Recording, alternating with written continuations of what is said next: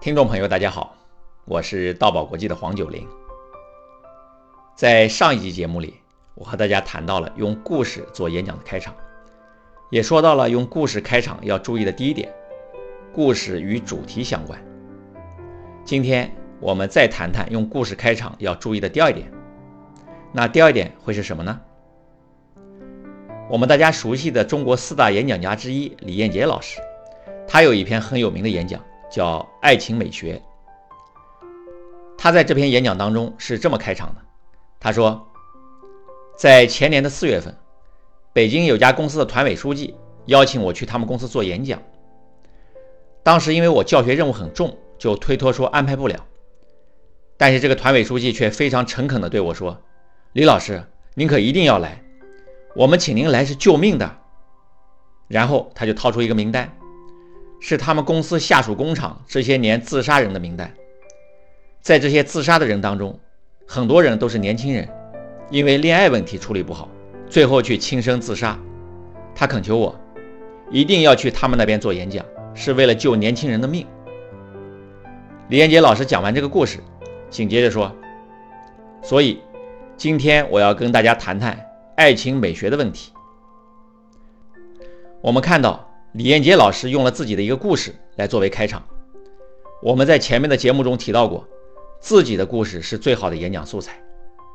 那开场故事如果能用自己的故事，也是最好不过的了，因为那是演讲者自己专属的东西，可以说是世上独一无二的材料。我们曾经提到过美国的 TED 演讲大会。有一位 TED 的演讲者是知名作家理查德·约翰，他是《成功人士共有的八个特征》一书的作者。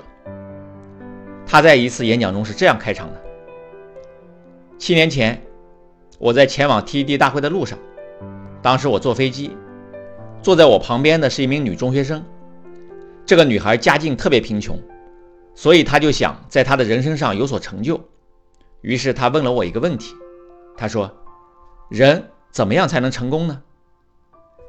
听了这个问题之后，我当时一下子懵了，居然没有回答出来，觉得特别尴尬。后来我下了飞机就来到了 TED 大会，在会上我发现这个会场坐了这么多成功人士，我为什么不向他们去请教一下，一个人怎样才能成功呢？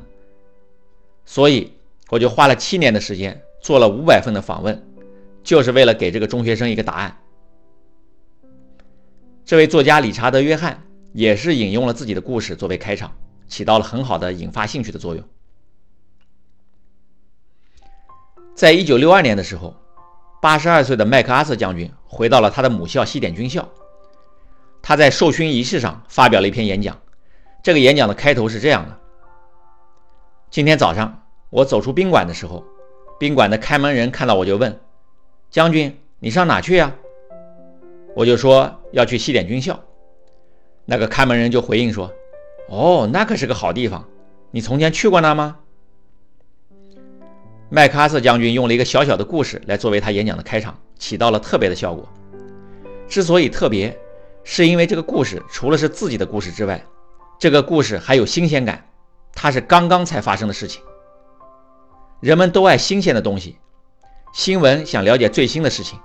蔬菜水果想吃最新鲜的，而新鲜本身就具有感召人的魅力，不是吗？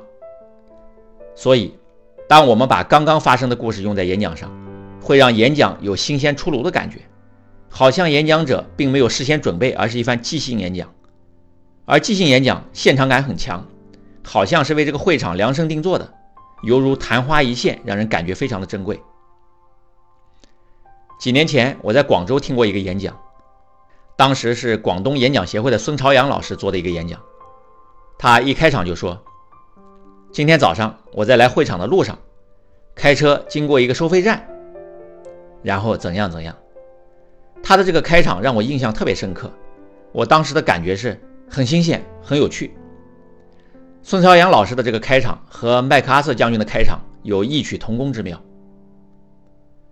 因此用自己的故事开场。如果能用自己的新鲜故事，那就最好不过了。用自己的新鲜故事是用故事开场需要注意的第二点。好，今天的节目就到这里，如果你在演讲与沟通方面有疑问，请搜索微信公众号“道宝国际”，在问题解答栏目中可以找到我对学员和听友提出的各类问题的解答，相信能为大家带来有效的指导。大爱能言，善道为宝。我们下一集节目再见。